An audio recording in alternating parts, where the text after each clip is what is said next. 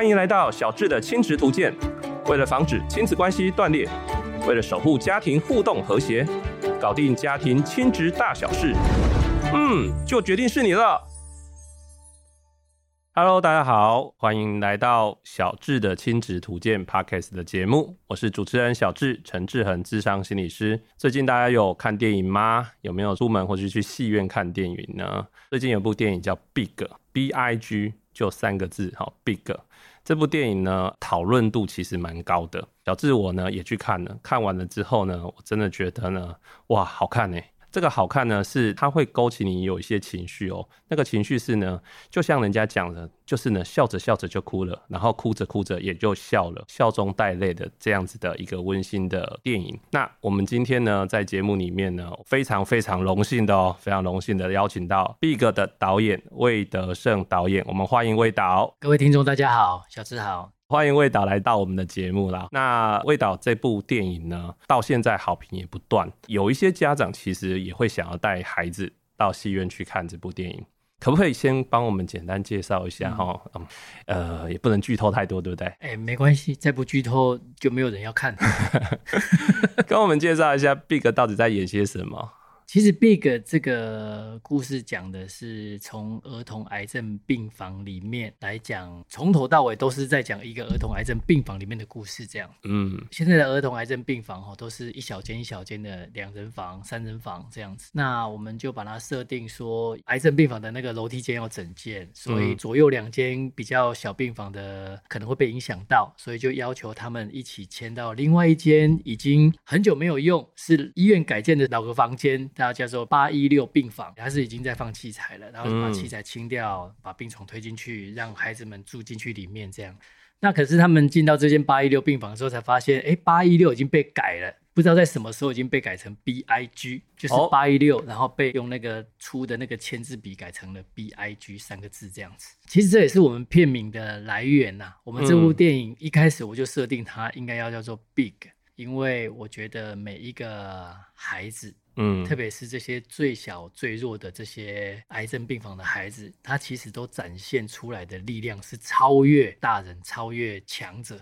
所以我想要用这个片名的原因是在这里。那也因为要用这个片名，所以才去找用什么样的数字当做房间号码可以变成 B I G 这样子。哦，所以 B I G 之后就去发想说，哎，要挑怎样的数字哈？对对。所以刚好八一六，哎，好像就是画几道就可以变 Big 了，对不对？对对对。那我是我自己的想法是说。一个当然是个大病房，是六人房嘛？嗯、对，对。那六个孩子，六个生病的孩子住进这个病房，不代表里面有六个孩子，不是只是六个孩子，对，它代表六个家庭，六个家庭住进了一个大病房。哎，现在这种六人房不可能的嘛，对不对？几乎几乎没有，对，几乎没有。那你可以想象，那六人房，然后六个孩子，然后六组家庭，哇，那是多热闹了哈！对啊，那就是每个家庭的那个你不能选嘛，你。就是住进就是，所以那个社会阶层不一样，对，年龄不一样，嗯，然后家庭组织还有工作方式也都不一样，对，所以难免嘛，冲突一定是先先开始嘛，摩擦先开始嘛，对，然后后来因为孩子们一个一个都熟悉了，也慢慢变成有凝聚感的，嗯，之后才会互相扶持，然后善良的东西才会互相的展现出来，这样。魏导以前的电影哈，都让人家感觉气势磅礴，我们这部片也气势磅礴，气势磅礴。啊，以前的电影会让人觉得有那种史诗级的感觉哈。Uh, 那这部走的很温馨的路线呢？那、嗯、是怎么样的起心动念或发想，会想要拍这样片，或是写出这样的剧本呢？其实我本来对于故事本来就没有在分，说我只想要拍哪一种类型类型的。嗯，我反而是每种类型我都想去尝试一下。嗯，但是以这个题材来说，我觉得它对我来讲最大的挑战是跟一群孩子，嗯、我要挑战一部儿童片。哎。哇，太好玩了！我想说，这太好玩了。然后怎么让这些人能够演得很好？那最重要的是，就算不是只有耳朵，我们，要家长，嗯，这么多演员，六个家庭，对，就十八个人哈，十八个人，如果再加上主要的医护加进来，就我们就这部片有二十一个主要角色。是，那那么多的角色一起要在两个多钟头的时间里面把他故事讲完。而且主戏又在孩子身上，我不知道别人怎么想，我觉得蛮好玩的。嗯，我觉得这样玩起来应该蛮有趣的。这样，所以对你来说，这可能是一个挑战，但是在拍的过程，你可能也会觉得还蛮兴奋的。哎，我蛮蛮享受的，蛮享受的啊。前面挑演员的部分会比较辛苦一点的，因为你要挑到对的，嗯，而且要让他们的表演的频率，或者是外形的相似度，以及性格上面的那个会比较有趣的话，会要蛮长的时间在挑选演员这一块。对，选择这一块。可是这个电影它是以儿童癌症病患的故事为主嘛？嗯、那是什么样子的一个契机会想到，哎，要拍一个以儿童癌症为主的电影？嗯，这个开始其实也是好久了啦。其实，在二十年前左右，二十年前、嗯、那个时候，我帮一个电视台拍一些。采访采访的人大概都是那种走出困境的那种人啊，身体上的困境，或者心理上的困境，或是环境上的困境都算。那我采访其中一个是年纪最小的，说小也不小了啦，都是、嗯、都已经是大学生了，大学新生这样子。啊，我去采访他的时候，当然是约中午时间嘛，因为他们要上课嘛，嗯，约中午在花园这边。我看他走过来，我就吓一跳了，就就他是骨癌截肢的一个一个孩子哦，虽然那时候已经大学了，可是他在小时候就就截肢了嘛。嗯，我看他拄着拐杖走过来，就长得很干净、很漂亮、很阳光。嗯，他刚好正中午，那个阳光直直的这样洒下来，这样会让我觉得整个人更干净、更温暖这样。他就走过来，笑眯眯的就坐在那个花园的花台上面，我就那边做采访。其实我也没有去过癌症病房，嗯，虽然我的想象癌症病房应该都是属于那种比较不知道未来在哪里，也许孩子在等待治疗过程里面都会那种眼神空洞、安静或者什么那种场合这样子。嗯，可是我从访问他的过程里面，他跟我讲的那种情形，好像是只是某一个学校里面的某一个班级那么的活泼，孩子们他们说我们就打扑克牌啊。聊天啊，玩啊，嗯，或者是跑去找隔壁间的玩啊，或是去找护理师聊天啊，嗯，或是去戏弄那些不太会笑的医生啊，嗯、对啊，啊就这样子，偶尔谈谈小恋爱 之类，哦，就觉得好奇怪啊，怎么跟我想象的完全不一样？对，所以我就问他说：“那你不用治疗，不会痛，不会哭，不会闹吗？”他说：“会啊，因为治疗当然会痛啊，会哭，痛的时候当然会哭啊。嗯，可是不会闹，因为闹没有用，闹还是没有人能够帮你痛啊。是，你只能忍住而已啊。嗯。”所以闹只是看到一个不懂事的孩子在那边吵，这样什么事都解决不了，这样。嗯。所以大部分的孩子都能够忍痛了，嗯，都能够忍痛，也都比大人还有强大的那个耐力，这样子。那我那时候问他一个最重要一个话，是我那时候决定要写这个故事一个很重要的一个点，是我问他说有没有遇过那个真的已经治疗到没办法了，而且还要每天在面对那种疼痛，为什么没有人想说那就算了，就不要再治疗？了，反正再治疗也没有用，然后只是忍这个痛，有什么用？去当小天使就好了。这样，他差不多停了三秒钟，他跟我说：“我在癌症病房里面，我好像没有遇过一个不想活的孩子。”哇，这个我很震撼呢。你看多少人，我们都说啊，算了，不要强制治疗了，对这样子会更痛而已。死的也不痛快，然后也只是在苟延残喘这样子。可是真的，如果说就算到了尽头还愿意一直坚持要活下去的孩子，为什么我们能够放下不努力呢？嗯，他都那么努力，我们大人的怎么可能会不努力呢？这样，所以这也是让我最震撼、也最心痛、也最兴奋的一个点。嗯，那我就想说，好，就因为这样子，我想要做出一个电影，是在讲我要活着。我要活着，目的是我要活着这样子。可是只有一个点，没有建构一个故事，就那么一个点，是那我就没有一直在那个故事上面努力，因为不好开发。是。那过了二十年以后，二十年，二十年，就真的很久，种子一直没有发芽这样子啊啊！我也我也把它放着了，也都没有刻意去想它，一直到我们之前在运作那个台湾三部曲的计划，嗯，后来有点自爱难行啊，嗯，就是筹备了两年，又遇到了疫情，然后。资金也进不来，然后什么都涨价，什么员工也反正就是遇到很大麻烦的事情，不得不停工。因为如果再继续做下去的话，只有一个无底洞这样子。嗯，那很停工的时候，我是最挫败的时候，负能量非常大。那那个时候我有一点差一点想不开了，但是我我不是那种会想不开的人呐。嗯，我复原时间很快了，也许几秒钟就好了这样。但是那个一好了以后，我的心还是负能量啊。嗯，那时候我就想说，算了，我我应该要找件事情让我来发稍微分析一下，这样啊，就想到这个故事。好，我就每天早上四点钟开始在那边开始写写写写写，写着写着笑了，写着写着哭了，哭了笑了，哎，我好了。剧本好了，我也好了。你编写的时候，自己也会哭了笑了？会啊，会啊。嗯，因为我在写的时候，真的，其实写剧本很有趣哦。那是一种很棒的治疗，因为你要把自己投射在不同的角色身上，是对不对？哈，是。那投射在不同角色身上，我不能用我自己去讲这个角色啊。嗯，我要回到这个角色的角度，他的视角，还有他的生活背景，还有他的教育程度，嗯，他的年纪，去思考，如果我是他。我会讲出什么样的话？嗯，那遇到什么样的事情会变得有趣？跟大人的对话，然后大人跟大人的对话，小孩子跟小孩的对话，应该会怎么样？这样子，嗯。但是你看，我有那么多角色，是就每不同投射一下。哎，我就好了，就觉得天下好像也没什么解决不了的事情吧。所以这写剧本的过程，其实也是一个疗愈的过程哈。对我来说是啊，嗯，对，特别是这么一个阳光的一个一个题材，这样子，嗯、特别多正能量的题材，我觉得我很有有幸，在我最痛苦的时候写了一个这么快乐的故事。当然，然后我们用一个这么快乐、这么欢乐的角度，再讲一个很重的一个题材。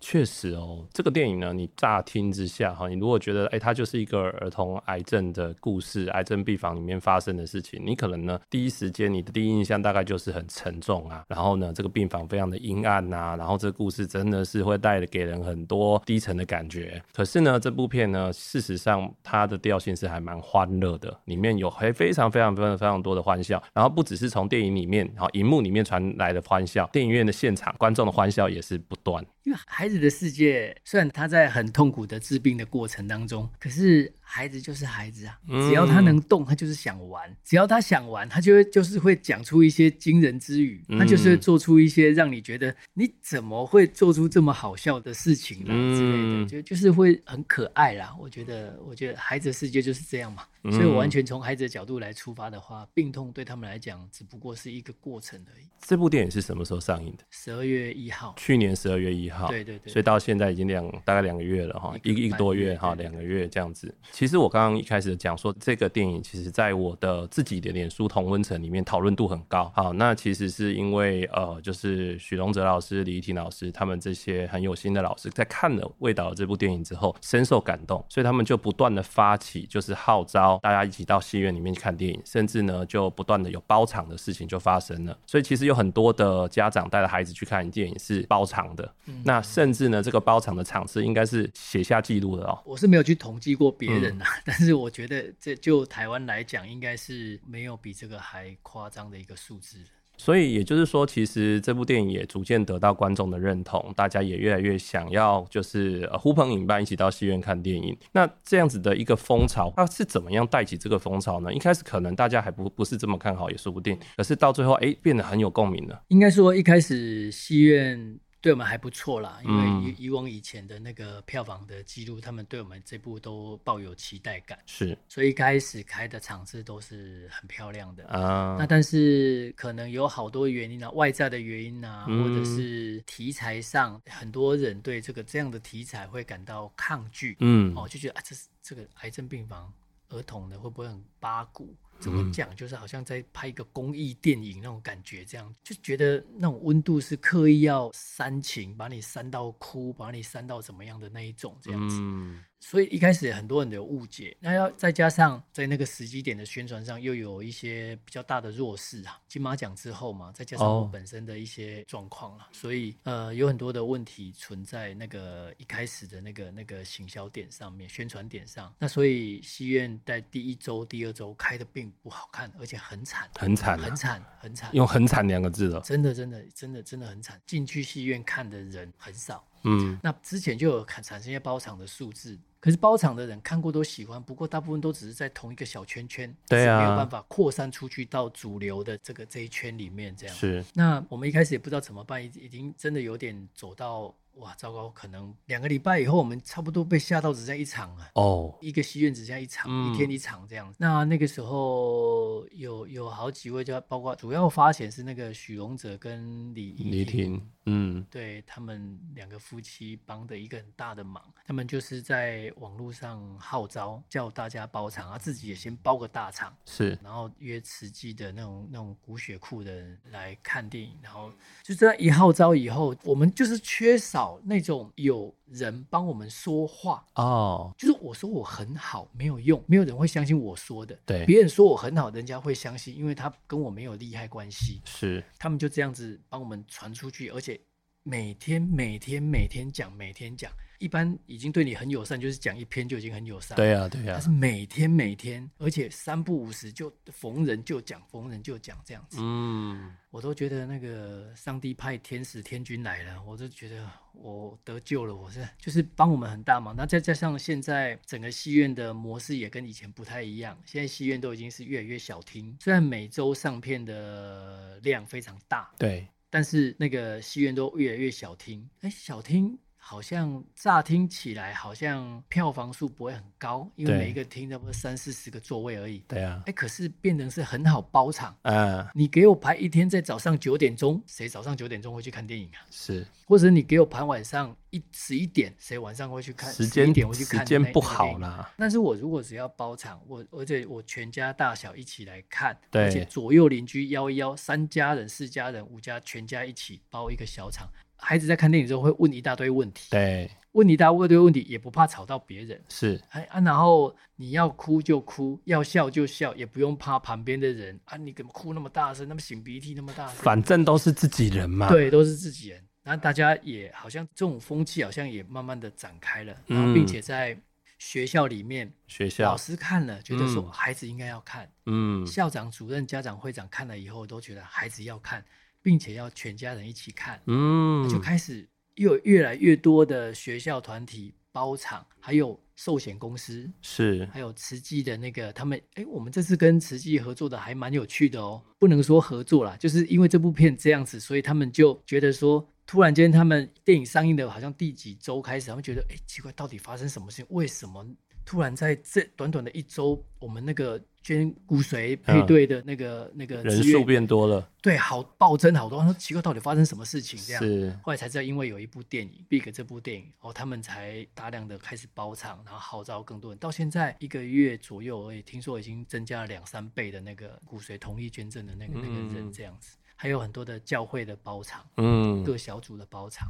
也越来越多，越来越多，越来越频繁。反而是以前从来没有试过的一个那种包场的这种这种路线，反而现在开始流行起来了。所以，呃，其实我自己也在我的粉丝专业也有写了几篇关于这个 Big 电影的观后的一些心得哈。但是我通常是不爆雷的哈，就是我写一些我自己，我我也是希望大家可以进电影院去看电影，那就会有粉丝，那我的粉丝通常就是一些爸爸妈妈、幼童的爸爸妈妈们，他们就会问说，哎、欸，那我的孩子现在呢，幼儿园大班、小班，或者说呢，我我的孩子现在是小学一年级、二年级，他们还小，那他们适合看吗？那他们看得懂吗？他们就会问这些问题。我知道他们在问这个问题背后，其实也有一些担忧。嗯、一个是他们担忧是这一个议题会不会太沉重，会不会让孩子太早接触死亡这个东西，这是一个啦。嗯、另一个是哈，其实爸爸妈妈要带幼童进去看电影哈，进戏院看电影本身就是压力。嗯，因为孩子可能会坐不住，再加上这部电影其实还蛮长的，两个半小时的时间，所以就是会有很多的考量就对了。嗯嗯、所以呃，魏导您也会建议说，如果是这样的话，那不妨试试看包场嘛。对啊，对对对，包场是最适合你。如果说做试验嘛，对，有时候我们大人真的是太小看孩子，你知道吗？哦，怎么说？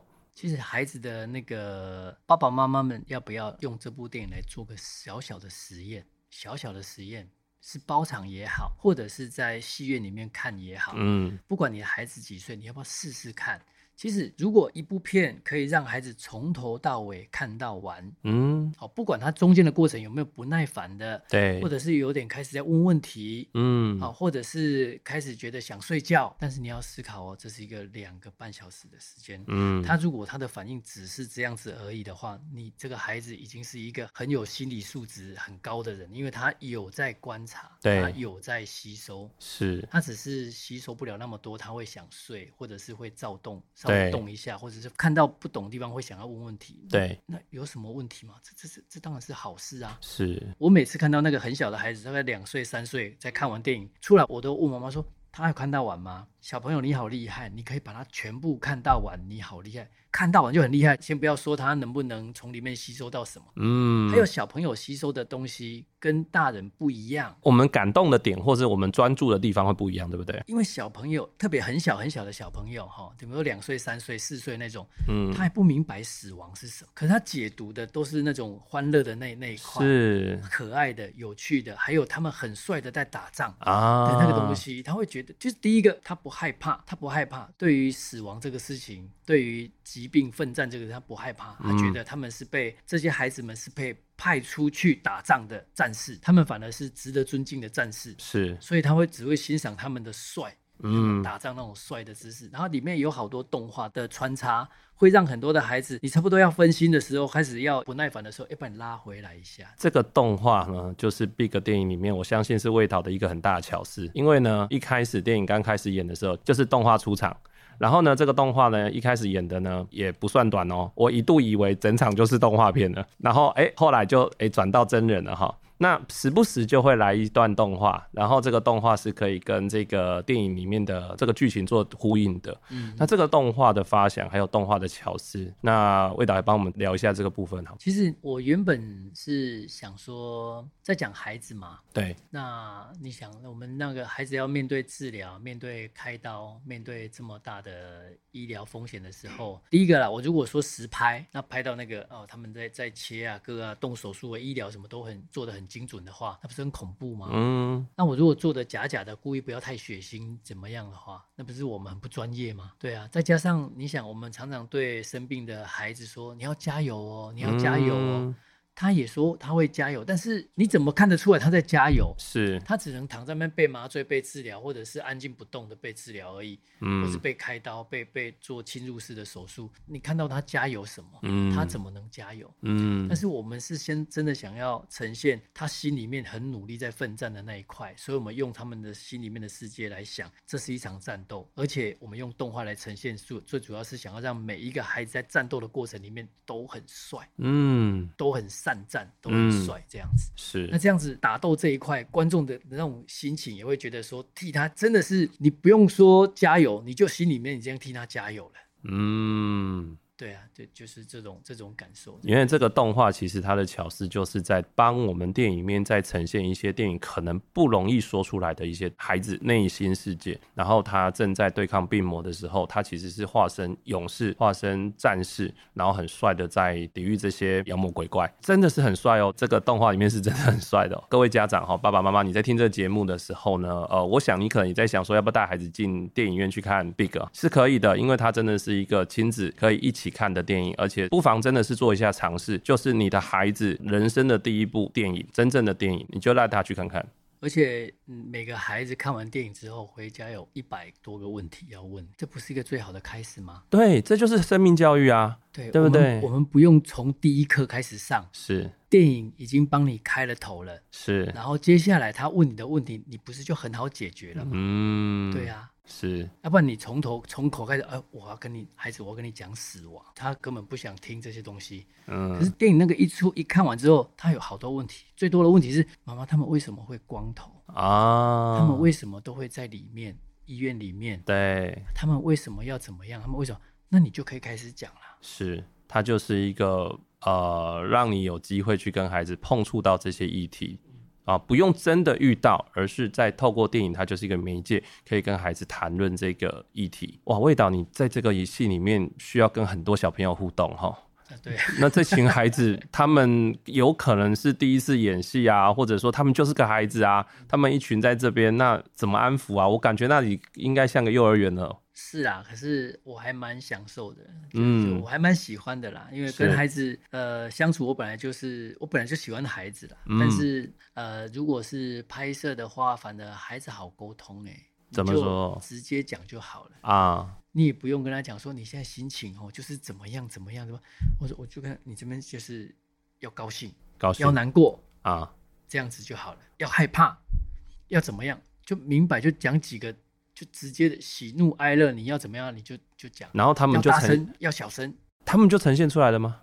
很快，因为他们每个孩子都是天生的表演家啊，哦、只是说因为时间成长，赋予太多的那个重量给他们，变得是表演，变得是一种负担啊。可是孩子在小时候的表演是一种很直接的呈现啊，很直接的。OK，啊，所以其实呃，简单的引导。孩子就可以很真实的呈现他们的这个情绪的那些面貌的。对对，但是要引导之前，第一个条件要你让他睡饱，要让他吃饱哦，然后要满足他那个想要贪吃甜甜的糖果这种这种这这这一块。对呀、啊，孩子在这么长在片场里面，哎，花奶卤哎呢。表演上我不担心呐，但是心理状态你要照顾到啦。啊、哦，我说满足他心里面的需求那个部分，哦、他希望被他喜欢被赞美哦，对。他他他要吃饱喝饱，他喜欢被赞美啊。他要睡饱吗？他要睡饱，所以我们都有睡午觉时间。哦，还有睡午觉时间，而且我们都我我要强迫他们赶快去睡午觉，然后逼他赶快吃晚饭，要不然他们摸摸摸半天，就睡午觉时间又过了，要用那个。所以我要跟他们吃饭比赛哦，还比赛，比赛才能够引导他们赶快吃快点，而且还不能吃赢他，吃赢他就是不会吃完。是，所以哎、欸，这个要当过爸爸妈妈的人才会有经验哦，知道说跟孩子相处需要用这些花招，对不对？对呀、啊。啊，我们今天这一集呢，跟魏导聊了很多关于 Big 的这个电影里面的一些花絮哈，还有魏导的一些想法啊，一些理念。